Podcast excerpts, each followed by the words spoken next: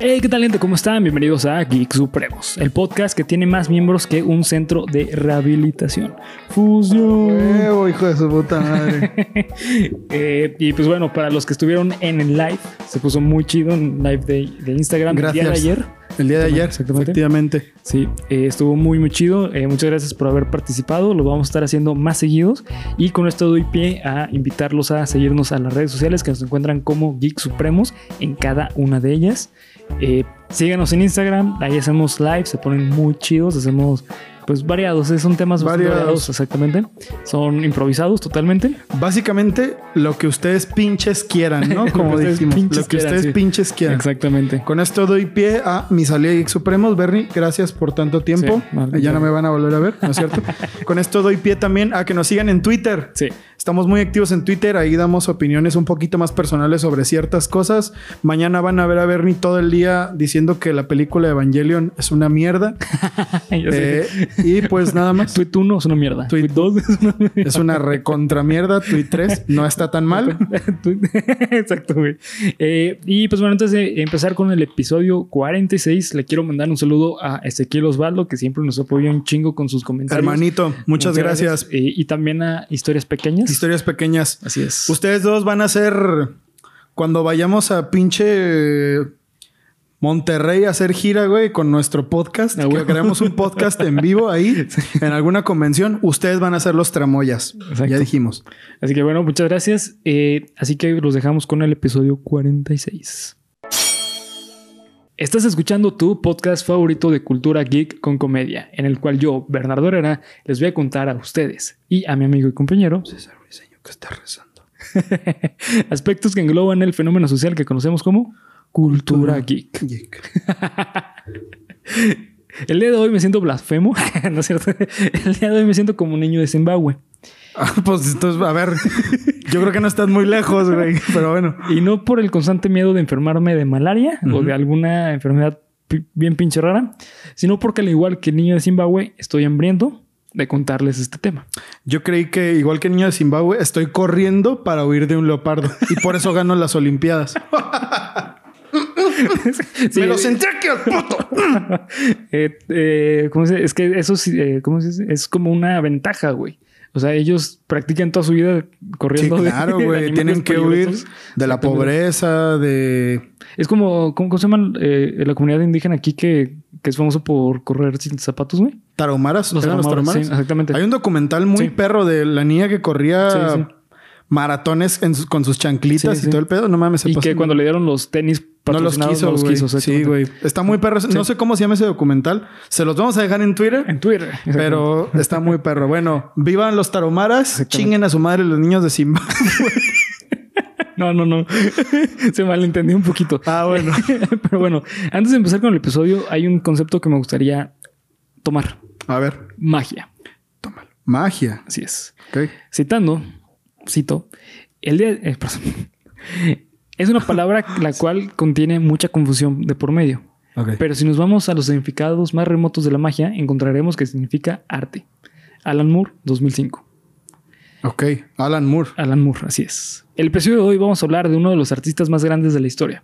Uno de los pocos artistas que ha tenido el cielo y el infierno en su mano. A la verga. Uno de los artistas más fieles en sus creencias y además es un genio de la literatura, ya que fue el primer escritor de cómics en ganarse un premio Hugo por su obra Watchmen. Así que quédense porque el día de hoy les voy a hablar de, de esta vida tan escabrosa que tuvo Alan Moore y también vamos a cerrar con una discusión sobre sus cómics. Ok, a ver, adelante. Vamos Así a ver. es. De cómics sí sé, de Alan Moore Muy poco. muy poco, la verdad. Pues bueno, con esto vas a quedar así al tope con Alan Moore. Alan Moore de Killing Joke, ¿verdad? Exactamente. ok, Sí. entonces no estoy tan de No, la verga. Exactamente. La vida de Alan Moore yo la divido en cuatro partes. La primera, el Alan Moore inocente. La dos, Alan Moore rebelde. La parte tres, Alan Moore famoso. Y por último, la, la parte cuatro, Alan Moore ermitaño. Y no porque consuma semillas. Semillas. del ermitaño, exactamente. Consume otras cosas, pero no. Yo creí Semillas que es, es como Alan Moore viejito. Ándale, sí, sí. Eh, ya es eh, actualmente, güey. Ok, ok. Alan Moore nació el 18 de noviembre de 1953 en Northampton, Inglaterra. Ok. Desde muy joven, como la mayoría de los artistas, si no es que la- eh, todos los artistas, se, empe- se empezó a interesar eh, por el arte desde muy chico. Ok, de acuerdo. Moore de niño era fan de cómics de DC y de Marvel. De hecho, él decía que le gustaba leer mucho eh, de Flash. Qué perro, güey. Sí, sí. O sea, él, él era fan, era un niño fan de eso. No mames, qué chingón. Exactamente. Y en varias entrevistas ha dicho que el haber crecido en Northampton le dio una perspectiva a la vida muy única, ya que Northampton, para los que no estén enterados, Para eh, los que no iban ahí, Baja, para los- bola de sí, gatos, para güey. los que no han visitado. Sí, para los que no han tenido la fortuna de ir, nacos. ¿Tú conoces eh, el otro charco? El, la- el- ¿Cómo se llama? ¿El brinco del charco? ¿Has brincado el Sí, charco? claro, güey. Yo no, güey. Pero... No, se crean, ¿eh? No es cierto, güey. No mames, más a huevo. He salido de Jalisco, güey. Sí, güey. No, este... Northampton durante la revolución industrial fue una zona de fábricas. Era una zona industrial. Y las familias que vivían ahí eran familias de clase alta. Ah, ¿sí? Sí, sí, durante la revolución industrial. Sin embargo, eh, cuando nació Moore en los 50 ya la revolución industrial no era rel- relevante, güey. Entonces, eh, las familias de ahí eran de estatus me- medio, güey. O sea, no estaban tan de la verga, entonces. Ajá, exactamente, pero no estaban tan chidos. Entonces, él menciona que él tenía la visión de, de querer ser rico, güey, pero no era pobre. Entonces estaba como en medio, güey. Ok. O sea, quería ser rico, pero se podía tomar un día, dos de descanso. Exactamente. Ok. Y pues bueno, también eh, él menciona que al haber crecido aquí, las aspiraciones de vida eran muy bajas, güey. Era tipo como vas a ser el De una dueño fábrica. de una fábrica y Mm. te la pelaste, güey. O vas a trabajar en la fábrica. Ya. Era obrero totalmente. Y pues bueno, eh, los primeros años del semestre de la universidad, esto ya estamos en la parte de, de la vida de Alan Moore de, de- de rebelde, Ok. junto con unos amigos decidieron que sería buena idea empezar a consumir y vender droga dentro Hijo de la universidad. puta madre, Pero no cualquier tipo de droga, güey. Ah. LSD. Hijo de su maldita perra. Con esto Moore. provocó... de su perra Moore. Con esto provocó que el director de la universidad Northampton Grammar School lo expulsara. Y además lo vetara de todas las universidades de la región. Es decir, Ah, güey... qué culero, güey. Sí, sí, sí. No mames. Esto Alan Moore menciona que él lo hizo a propósito. Porque él dice que no quería ser parte del sistema y que Ay, aparte, güey, él para él la educación era adoctrinamiento. A mí se me hace que fue como de puta, güey. ¿Qué hago? Sí, ¿cómo, cómo le explico a mis papás? Sí. No, es que yo estoy en contra del sistema. y- Muy bien, totalmente. hijo. A huevo, a huevo. Sí, y ya... todo. Y en la basura 100 kilos de putas cajas de, de LCD, ¿no? Sí, güey.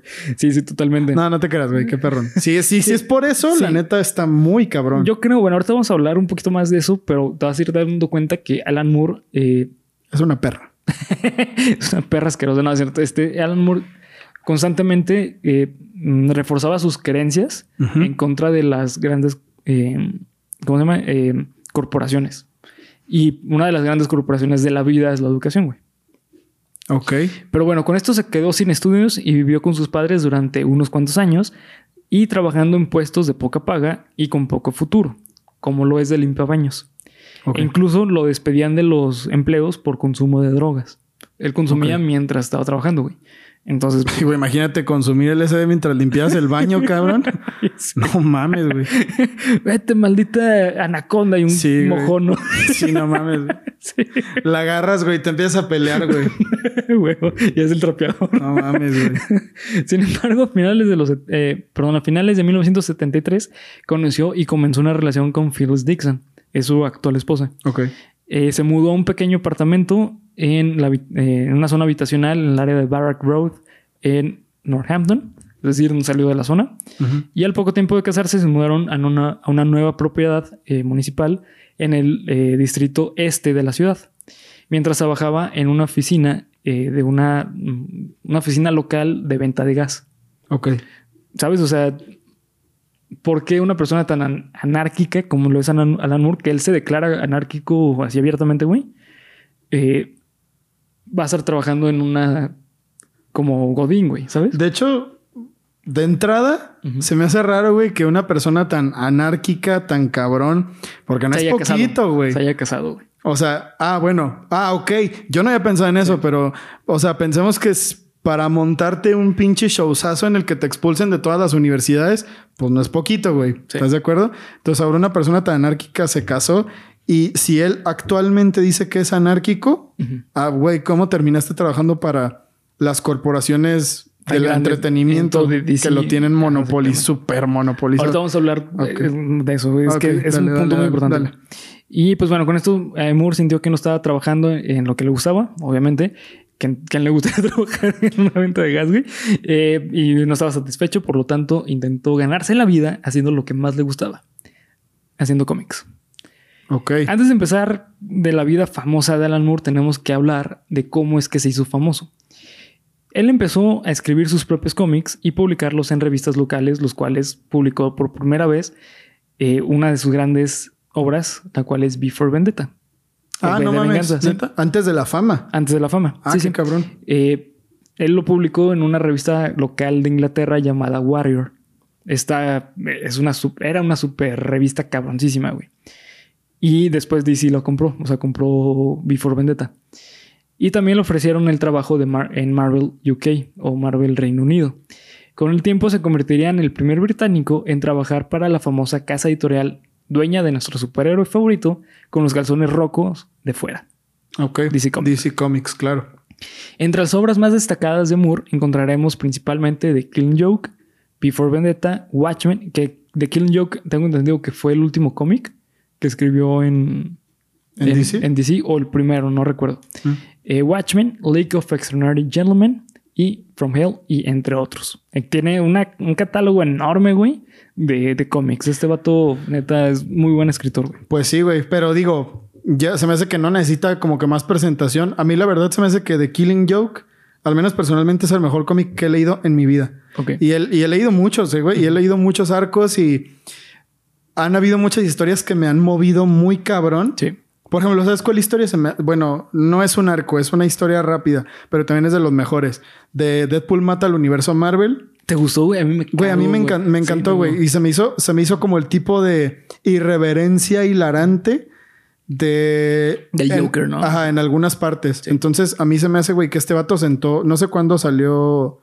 En los 80. The Killing Joke. Pero ese de Deadpool mata al universo Marvel es mucho más contemporáneo. Bueno, contemporáneo sí es de los 80 sí, para acá. Sí, sí. Más nuevo, más novedoso. Sí, sí, sí. Pero se me hace que ese güey sentó muchas bases para muchas cosas. De hecho, eh, lo que es Frank Miller y Alan Moore son los. Se puede decir que son los padres del cómic moderno, porque ellos cambiaron el precepto de que el cómic era de niños. Y ahorita lo vamos a ver cómo lo hizo este Alan Moore, güey. Lo hizo de una forma brutal. A ver. Al momento de escribir este guion, yo me hice una pregunta la cual voy a tratar de contestar en este episodio. La pregunta es, ¿qué hace tan bueno Alan Moore? ¿Sabes? Porque es como preguntarte qué hace a Tolkien tan bueno. ¿Sabes? O sea, ah, cabrón. son muchas cosas que engloban todo lo que hacen, güey, pero son pequeños detalles o cosas eh, que son significativas para lo que, para su estilo de escritura, güey. La magia de Moore se encuentra en la manera en la que él reinterpreta a personajes previamente ya escritos. Alan Moore es experto en apropiarse de personajes y darles un giro de tuerca impresionante, güey. Como es el caso de Watchmen, que Watchmen originalmente agarró eh, personajes que ya estaban siendo escritos y le cambió el nombre y, fue un nuevo personaje, güey. Sí. Como es el caso también de Swamp Thing y Miracle Man. Estos dos últimos fueron personajes que básicamente no tenían ya futuro en la industria del cómic, pero Alan Moore los volvió a ser famosos, güey. Sí, y bueno, Miracle Man no lo conozco, pero vaya que le dio vida a Swamp Thing, ¿eh? Sí, güey, uh, bien cabrón. Hasta salieron las pinches películas y, o sea, sí, sí. Lo rescató así de ya, güey, ya, tírenlo a la basura. Y este güey, no, espérate, no, vamos a hacerlo famoso. Exactamente. Qué cabrón, ¿eh? O sí, sea, sí, muy cabrón. Esa, esa iniciativa y esa fuerza dentro de la industria creativa para agarrar una cosa que ya tenías por perdida y hacerla famosa otra vez o hacerla, pues sí, darle una segunda vida te indica que o tienes que ser alguien con mucho poder o alguien demasiado cabrón. Sí, exactamente. No sé cuál de las dos. Yo me imagino que era alguien demasiado cabrón porque para eso entonces no creo que poder hubiera tenido muchísimo, ¿no? Sí, no, no, de hecho no. Lo que pasa es que cuando entra DC, eh, muchos escritores dijeron, no mames, este güey está muy cabrón.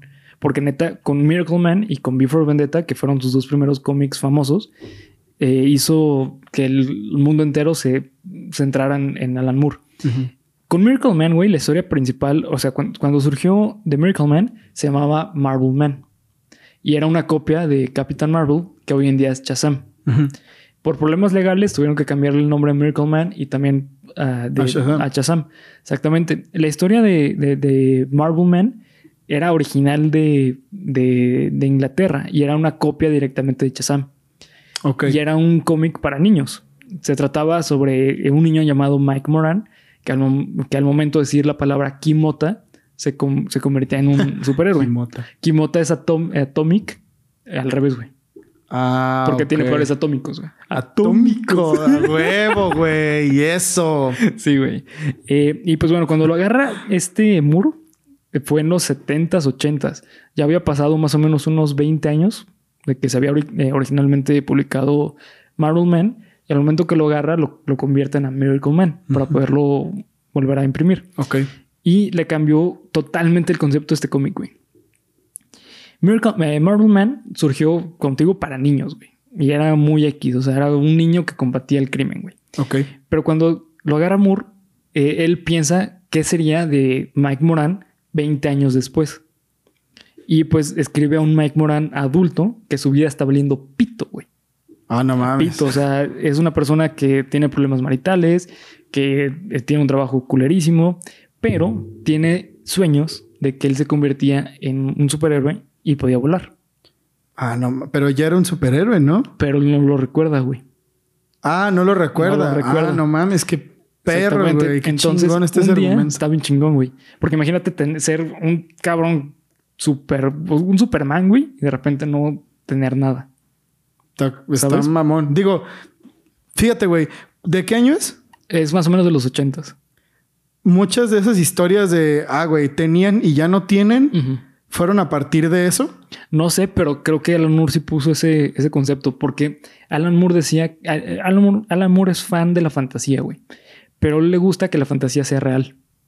Sí, porque eso, ¿sabes? Por ejemplo, a qué me suena como a tipo pues como todos esos cómics que están de moda ahorita, Invincible, The Voice, este, incluso algunos también de Marvel que son como la vida real. Ah, pues el mismo Spider-Man que salía en el Spider-Verse, uno que valía verga y comía hamburguesas todo gordito. Se me hace como que de ahí vienen, ¿no? Sí, es probable, ¿eh? es muy probable que sí, totalmente. Yo creo que él puso el, el, eh, el, guion sobre la, mesa. Exactamente. La primera piedra para que los cómics sean para adultos fue Alan Moore, güey, junto con Frank Miller. Ok. Y pues bueno, eh, después se da cuenta Mike Moran que él era un experimento del gobierno, de niño. Ah, no mames. No voy a decir cuál experimento para que se lean ese cómic, es una chulada. Sí, bueno, ya me picaste bien cabrón. Sí, sí, sí. Y pues bueno, con Swamp Thing, eh, el escritor original es Lane Wayne. Y él le dijo a Alan Moore, ¿sabes qué, güey? Mi este cómic ya no se está vendiendo, te lo cedo. Ah, sí, cabrón. Sí, Ajá, totalmente. Entonces, él cambió totalmente la historia de Swamp Thing. Originalmente se supone que el personaje principal de Swamp Thing es Alec Holland y fallece en un experimento en el, en el pantano y ahí, y pues, no, perdón, tiene un accidente en el pantano y se convierte en Swamp Thing o en la cosa del pantano. Pero Alan Moore dijo, no, lo que pasó es que en el accidente murió y su conciencia por los químicos que estaban utilizando se pasó al pantano. Entonces él es el pantano. Él piensa que él es el pantano, güey. Y piensa que Alec Holland sigue vivo. Entonces, como piensa que sigue vivo, güey, le creó un cuerpo. No mames, güey, qué verga. Y, el concepto de Something se volvió metafísico y es constantemente de quién soy. Es una duda de quién es Something.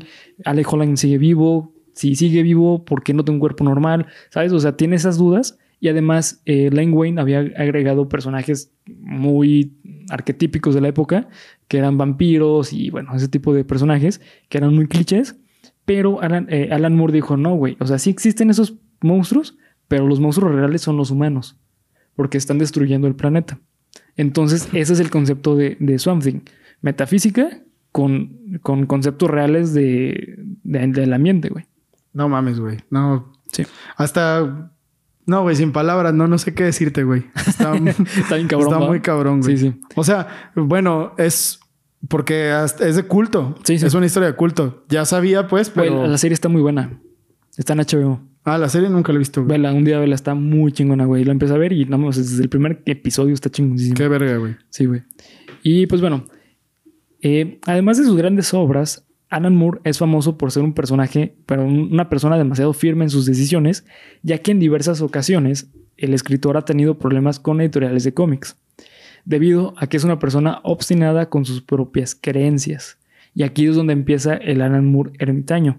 De tener el cielo en la mano, güey, de ser el escritor número uno en DC Comics y estar escribiendo eh, Watchmen, él decidió separarse de, de, las grandes editoriales y empezar su propia editorial, debido a que el momento en que estaba publicando Watchmen, DC Comics empezó a sacar mucha merchandising de Watchmen. Y Alan Moore decía que eso afectaba la imagen de Watchmen, porque Watchmen es una historia totalmente anárquica. Eh, de hecho, Alan Moore la escribió en contra de, del presidente de Estados Unidos de esa época, que era Reagan, que era un, presidente totalmente de derecha, güey. Y él decía que eh, pues la derecha está matando al mundo. Entonces, eh, que esto también tiene mucho que ver donde creció Alan Moore. O sea, creció en un lugar industrializado donde todo es, surge de la nada, güey, que no tiene espíritu, ¿sabes? Y él sentía que sus obras, debido a tanta merchandising, se estaba convirtiendo en eso, en algo sin espíritu. Entonces él habló con, con, DC Comics y les dijo, ¿saben qué? Yo la neta no estoy de acuerdo con lo que están haciendo con mi cómic, devuélvenmelo. Y entonces eh, DC Comics le dijo, no, no te preocupes, carnal. Mira, la neta, Así, así les digo. Sí, güey. Así eso decía, eso decía en la carta, güey. Mira, carnal, la neta. No te preocupes, vale. Checa. Mira mi valedor. Mira, güey. Checa. Sí, le dijeron, no, ¿sabes qué, güey? Ahorita no te podemos devolver esto porque tú no cediste los derechos. Pero cuando lo empecemos, cuando lo dejemos de publicar, esos derechos van a ser hacia ti. Entonces ya va a ser tuyo totalmente. Y Alan Moore dijo, bueno, está, está perfecto. Pero ¿qué es lo que pasa? En esa época no sé, mm, no era común que, reprimieran los cómics. Era muy raro, güey. Pero gracias a Watchmen, por tanta eh, venta que tuvo, decidieron sacar otro tiraje. Y así se la llevaron, güey. Entonces, durante años, Alan Moore, porque seguía en, impresión, no tenía los derechos de, Watchmen. Ah, no mames. Entonces, básicamente no ganó nada, nada de, de Watchmen, más lo que le pagaron inicialmente. Ah, qué putos, güey. Sí, güey. Y, y, ahorita vamos a hablar un poquito más sobre el concepto de Watchmen que está muy cabrón, güey. En ese, o sea, siempre ha sido Warner, ¿no? Sí. Pinche Warner, güey. No, no, no es cierto, no, no, no siempre. Hubo, eh, no recuerdo en qué momento compró Warner, compró a, a, DC, pero pues sí, es que está, está industrializado.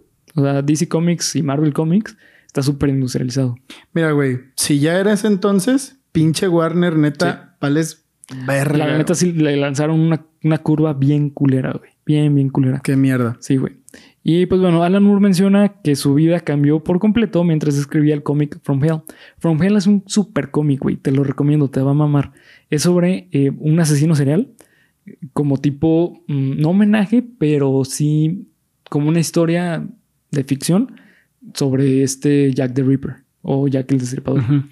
Se desarrolla en Inglaterra durante la época más o menos 1700-1800. Y pues bueno, ya eh, menciona que mientras escribía este cómic, eh, dice que hay un momento en la historia, bueno, mejor dicho, ocurre en la historia del cómic, que un personaje dice que los dioses existen gracias a que ellos viven dentro de nuestra cabeza. Es lo que mencionábamos. Ah, de hecho sí estamos hablando de eso ahorita, tienes razón. Y con esto él se dio cuenta. Digo, el martes. El martes, sí. Digo, el miércoles. el miércoles. con esto. ah, no, no, güey, eso sale mañana. Esto sale mañana. Sí, esto sale mañana. Ah, el vamos a estar hablando de esto el miércoles. El miércoles, sí, güey. Eh, ya que él se dio cuenta que, él compartía este pensamiento y tendría que organizar, reorganizar toda su vida alrededor por este pensamiento. Y así fue como tres años después, en 1993, después de escribir este cómic, tras cumplir 40 años, en su celebración de 40 años con sus amigos, se declaró a sí mismo como mago. Él. Él. Mago ceremonial. Ok. Sí. Pues está perro, güey, pero está como que. ¿De dónde lo sacan, no? Sí, güey, como de. Es como, güey, yo oficialmente el día de hoy me declaro presidente, presidente hot doquero, pito grande.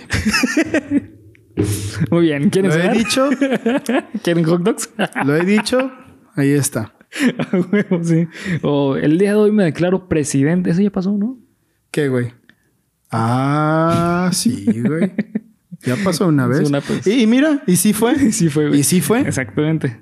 Es cantarlo. Al momento de cantarlo se te hace. Así es. Y bueno, pues Moore cree que la magia es una forma de cambiar el pensamiento por medio de simbolismos. Esto te va a mamar, güey. A ver.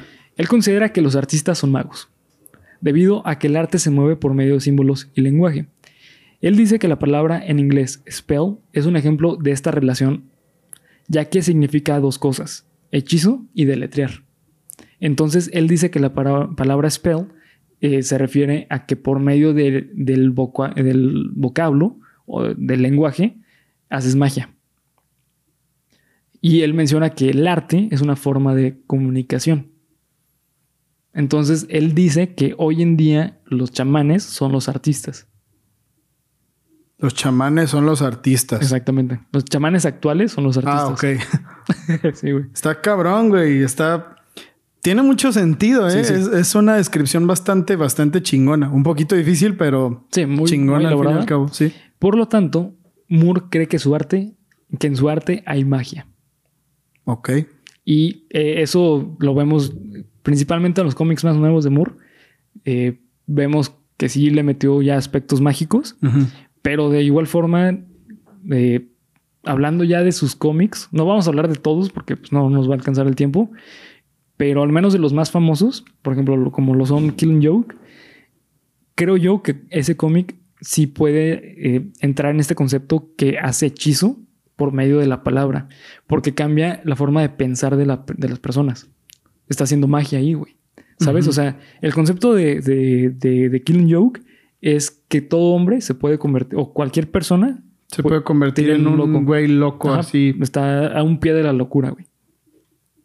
¿Sabes? O sea, son. Y y él cambió totalmente el concepto del cómic, güey. O sea, anteriormente el cómic era eh, historias fantasiosas de, ay, me voy a divertir un ratito, güey, a, a hacer un cómic de, güey, siéntate, léelo, vuélvelo a leer y dime qué piensas de este cómic. ¿Sabes? Y eso lo logró principalmente con Before Vendetta. Y bueno, Mir- Miracle Man también. Pero Before Vendetta eh, se ve totalmente su, su influencia eh, de niño. Porque el- donde desarrolla Before Vendetta es en Inglaterra. Y además una Inglaterra eh, totalmente de derecha. ¿Sabes? Y las casas donde dibuja se parece mucho a Northampton. Y además su- sus ideas anarquistas las plasma totalmente en Before Vendetta.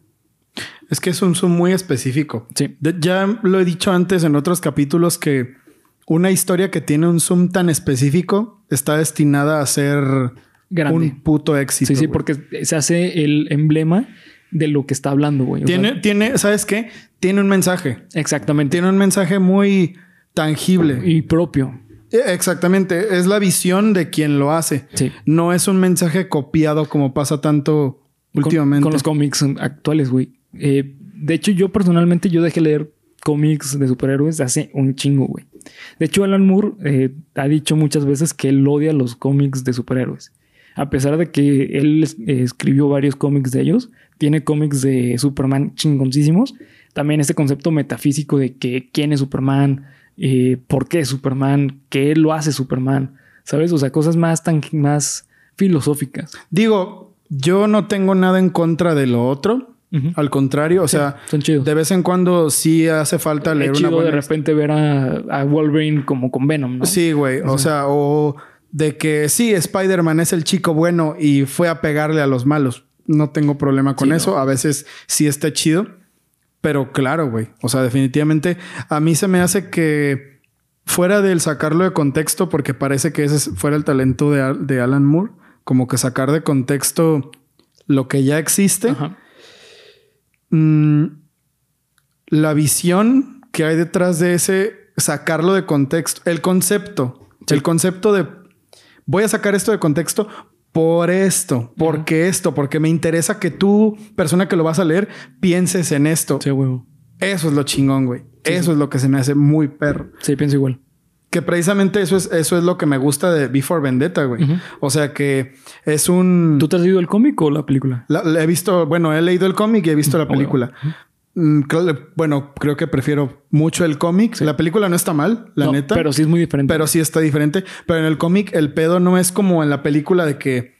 Ah, sí, güey, soy un asesino maldito que voy a. O sea, sí es de eso la historia, pues. Pero va un poquito más a la acción en la película acción trepidante y desmadre y así. Y en el cómic es más reflexivo y puta madre, creo que eso es asombroso. Sí, sí, en el cómic se centra más como en el mensaje que deja Vi a, la acción. Que de hecho justamente lo que mencionaba este Alan Moore es que él odia la película de For Vendetta, como muchas de sus adaptaciones. De hecho, hay muchos chistes al respecto de que Alan Moore no, no le embona nada, que siempre se queja de todo, porque es real, güey. O sea, Alan Moore se queja de todo, güey. Es una persona muy ermitaña. Sí, güey. De hecho, en Twitter maman mucho con eso, güey. Con que el vato. Bueno, yo no sé si él tenga Twitter, pero veo que. Lo dudo, güey. Que las declaraciones que hace, como que la gente mama y la repite, porque, güey, son puras quejas y esto, no. Y así, güey. O sea, el vato es muy así, güey. es muy terminante. Además de que se queja de todo, es muy terminante de esto, no, porque no, no. No, porque digo que no. Sí, a la, pelan, sí. Así es ese güey. Y sí es cagado, güey. Pero, por ejemplo, imagínate trabajar con él, güey. No, va a ser bien culero. No, ser bien pesado. De, hecho, dicen que para Before, perdón, está para em, Watchmen, este Dave Gibbons, que es el dibujante de Watchmen, tenía que leer un chingo de veces el guion que le daba Alan Moore, porque para una sola página tenía que ser como cuatro o cinco páginas del guion, güey para una página de. Verga, güey. De, de, de, Watchmen. Creo que yo te he pasado los guiones, cómo se hace un guion de cómic, ¿no? Que tienes que describir cada una de las escenas. Sí. Güey, imagínate que creo que son como cuatro páginas por promedio de guion a relación del cómic. Entonces, güey, o sea, eh, tiene mucho detalle. Pues sí, las expresiones, los movimientos, es como una película. Una película, sí. Sí, sí. Y eh, justamente también lo que se dice es que Watchmen es una película, es un cómic, es como por ahí un, este, un, mito de que fue es un cómic hecho para que no se pueda eh, reinterpretar. O sea, que solamente se puede hacer en, cómic y ya, güey. Por eso se costó mucho, mucho trabajo en sacar una película de Watchmen.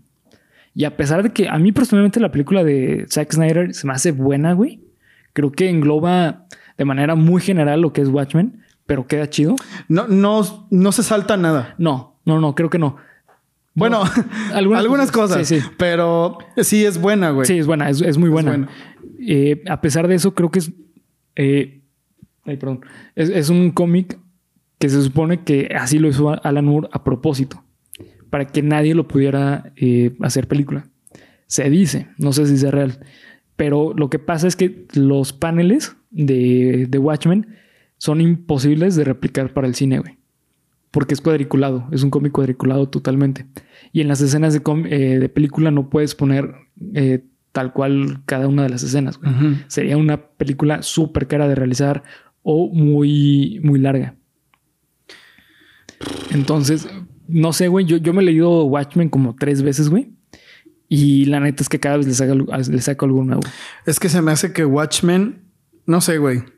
Por ejemplo, el otro día que estábamos hablando en el Viernes de Tropo, vayan a checar Viernes de Tropo con el sexto sentido, que estábamos hablando del sexto sentido, a mí se me hace que esa película, la neta, ¿qué año salió? ¿2001 quedamos? 99. 99. A mí se me hace que esa película sentó las bases para muchas cosas que vinieron después, güey. Eso en el cine. A mí se me hace que, bueno, no se me hace, es un hecho, que Sgt. Pepper's Lonely Hearts Club Band sentó las bases para muchas cosas que vinieron después. O vámonos más para atrás, güey. Bueno, seamos prácticos. El blues sentó la base de toda la música actual. A mí se me hace que hay cosas muy específicas. Ah, bueno, por eso dije Sgt. Peppers, porque hay cosas muy específicas. Mm, Helter Skelter. Helter Skelter, Paranoid, eh, de Black Sabbath, todas esas canciones, eh, algunas interpretaciones de My Generation de The Who sentaron las bases para el metal son cosas muy específicas y se me hace que Watchmen es uno de los cómics que sentó las bases para todo, güey. Sí. No sé, a mí se me hace que The Watchmen, a mí se me hace que Ah, me gusta pensar a veces que si yo fuera maestro de universidad, tendría, de cierta materia, tendría como que cosas específicas, fragmentos de la historia para estudiarlos como un bloque entero. y yo creo que Watchmen podría ser hasta materia de universidad, güey. Sí. Tan cabrones. Y, y no me parece una exageración, güey. La verdad, Watchmen creo que tiene tanto visualmente como en la historia, como en... Es una joya. En el desarrollo de personajes. O sea, Watchmen es eh, fantástico. Fíjate que eh, yo creo que una de las mejores cosas de Watchmen son los personajes. Eh, Watchmen surge desde una percepción de que tienes que descomponer las cosas para volverlas a amar y entender cómo funcionan. Por eso tienes varios personajes que son arquetipos de superhéroes típicos, como lo es eh, que es como una copia de, de, Batman, güey. está Doctor Manhattan, que es un güey súper poderoso. Eh, eh, ¿Cómo se llama el superinteligente este? Mm. ¿O cómo se llama? Eh, bueno, el, superhéroe que es súper inteligente, que lo sabe todo, güey. ¿Sabes? O sea, y lo tienes que descomponer a cada uno de los personajes para entender a Watchmen. Justamente hacen esa misma referencia con Doctor Manhattan cuando su padre le enseña cómo funcionan los relojes, güey. Que lo descompone y descompone el tiempo. Entonces también Doctor Manhattan descompone el tiempo para entender qué es lo que está pasando. Por eso él se va a, revivir las memorias a Marte, güey.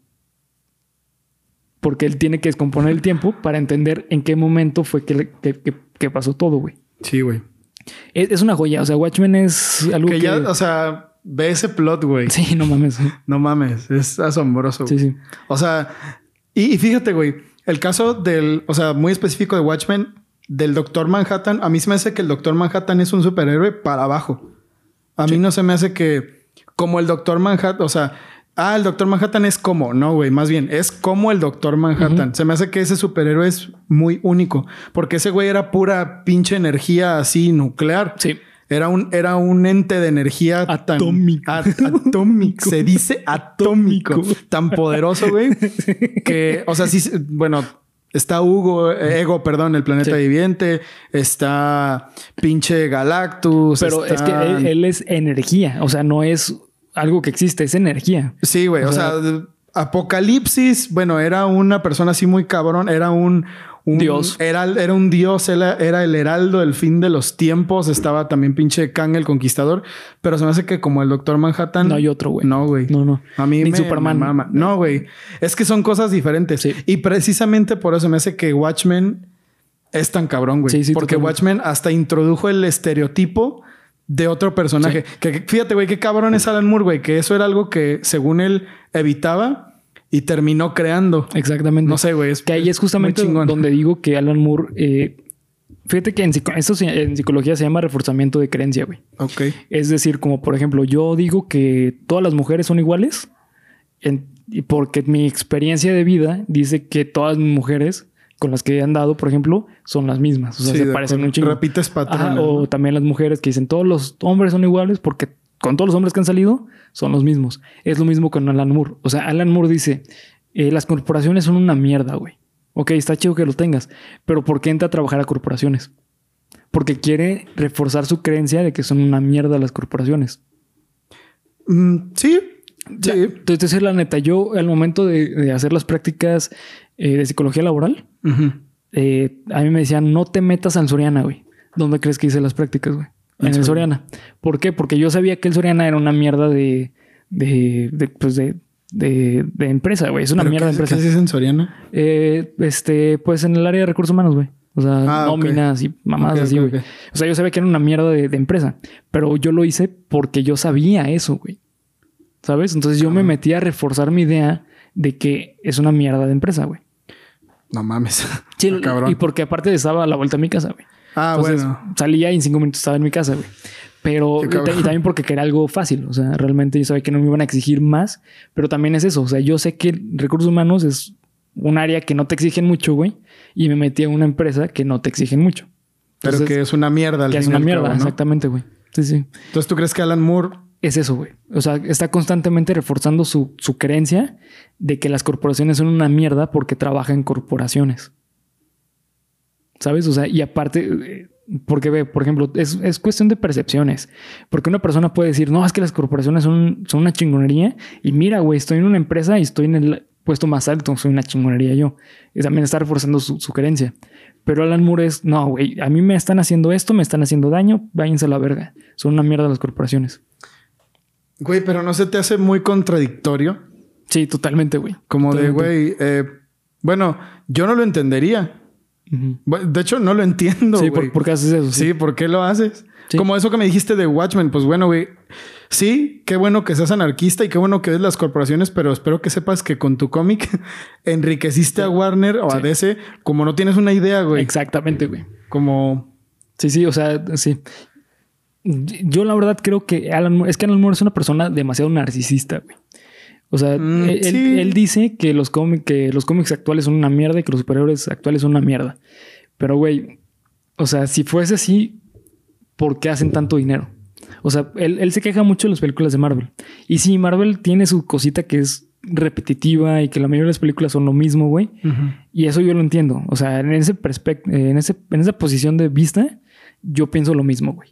Pero no puedo decir que sean una mierda, güey. ¿Por qué? Porque, güey, por algo a tantas personas les gustan por algo tantas personas son fans de las películas de Marvel. Si fuesen una mierda, a nadie le gustaría, güey. Más bien no están dirigidas al, al, target que él considera correcto. Sí, exactamente. Pero está muy cagado, güey, que su obra magna, que es Watchmen, sea dirigido al lector típico de cómic, güey.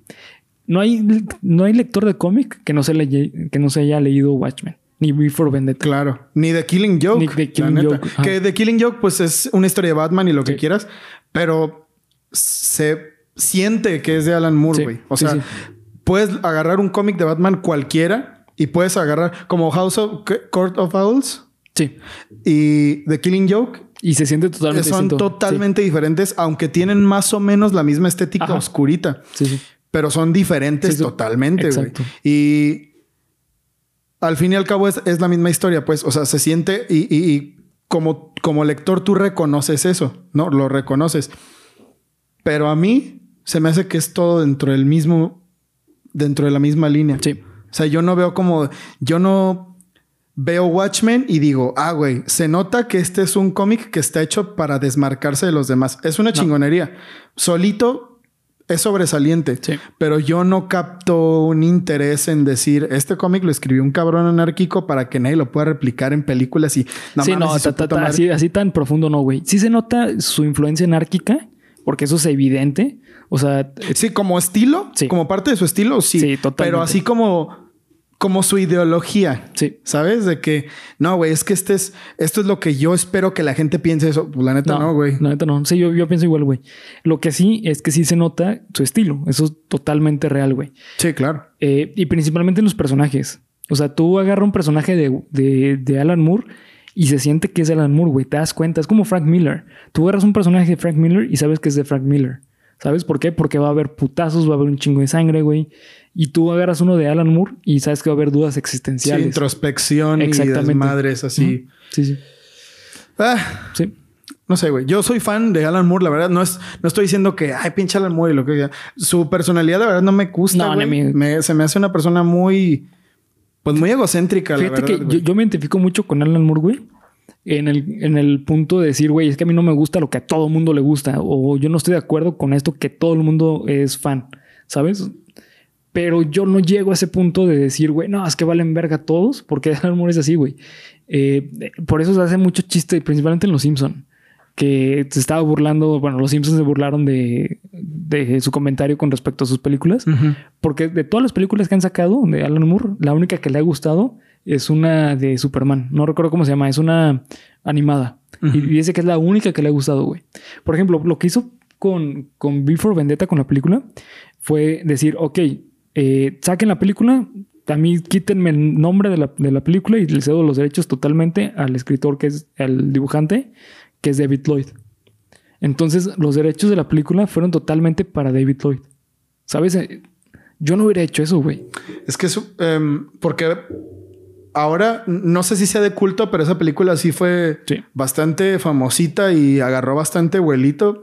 Güey, pues de, hecho, hasta Alan Moore ha dicho que él está orgulloso que la máscara de, del personaje O sea, de B, pero. Ah, sí, que sea el, el estandarte de, de Anonymous. Sí, exactamente. Eso está cabrón. Eso es tener impacto. Sí. Pero, güey, se me hace que la cagó cediéndole los derechos al, al dibujante, güey. Sí, ¿Cuánto, güey. ¿Cuánto varo perdiste ahí, güey? ¿Sabes? O sea, y aparte, o sea, si él se queja de que él no pudo hacer dinero de Watchmen, ¿por qué cedes los derechos? ¿Sabes? Para probar un punto. Sí.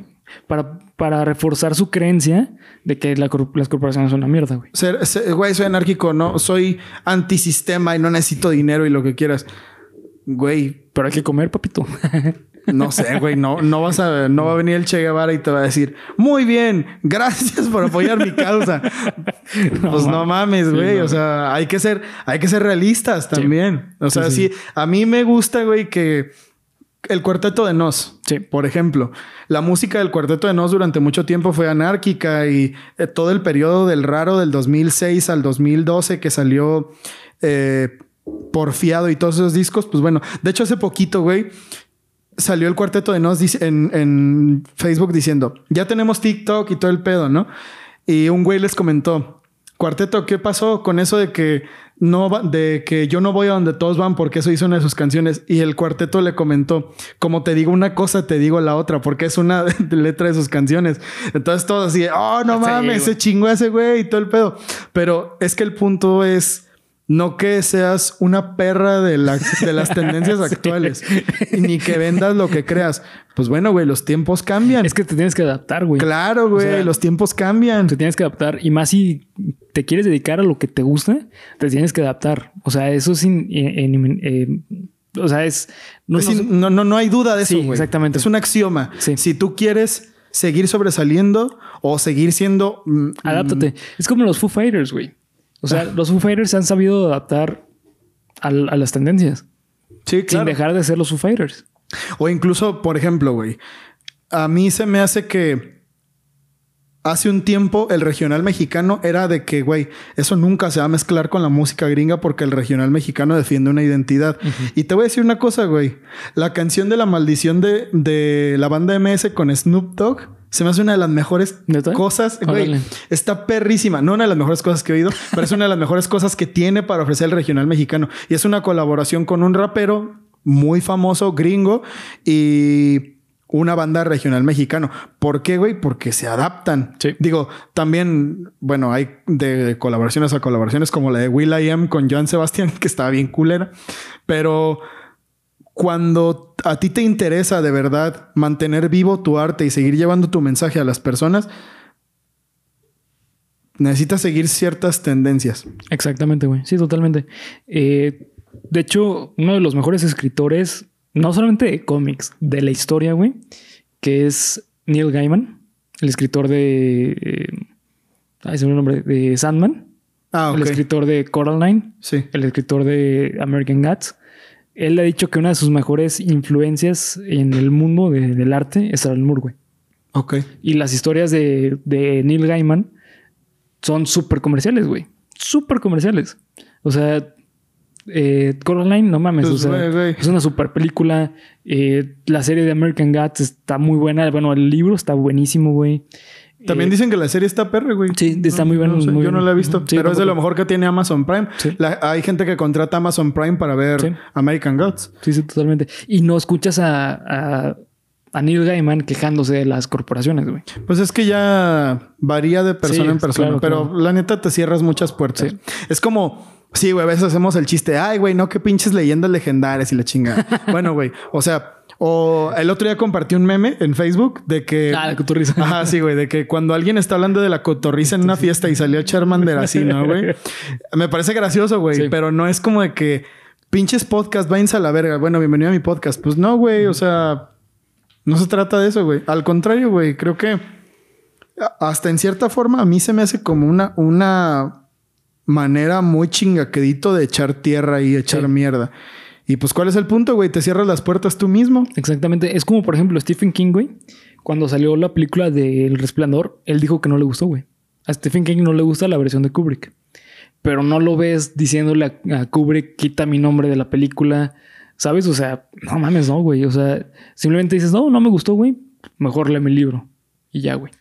Y sabes qué, güey? Es a veces, incluso aunque venga de la visión del artista, del creador, es subjetivo, güey. Sí, es subjetivo. A mí la película de Kubrick se me hace brillante, güey. Se me hace buenísima.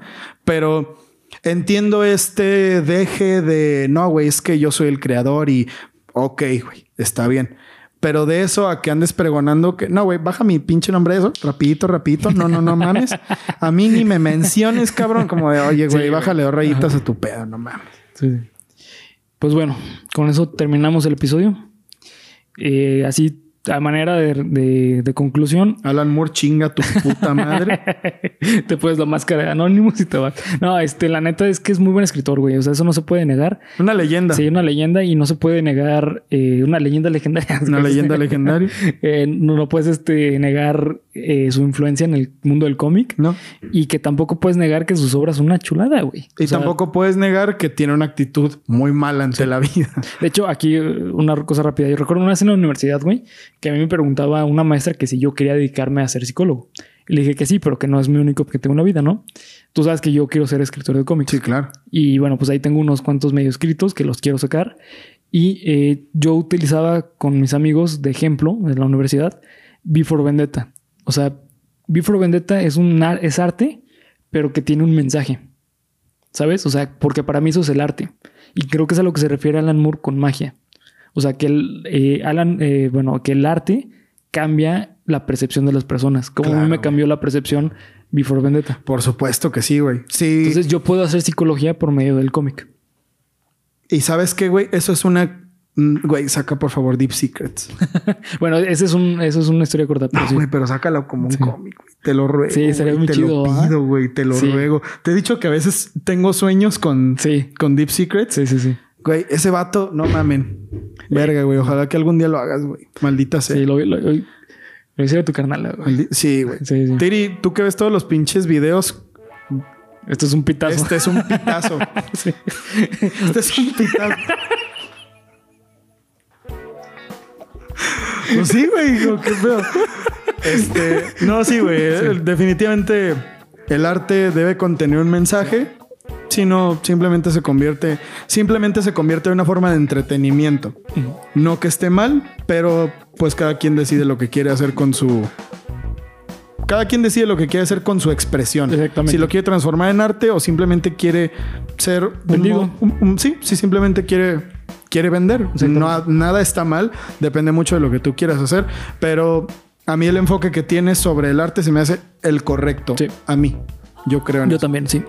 Eh, y pues bueno, ya terminamos el episodio. Eh, ¿Qué? 47. 47.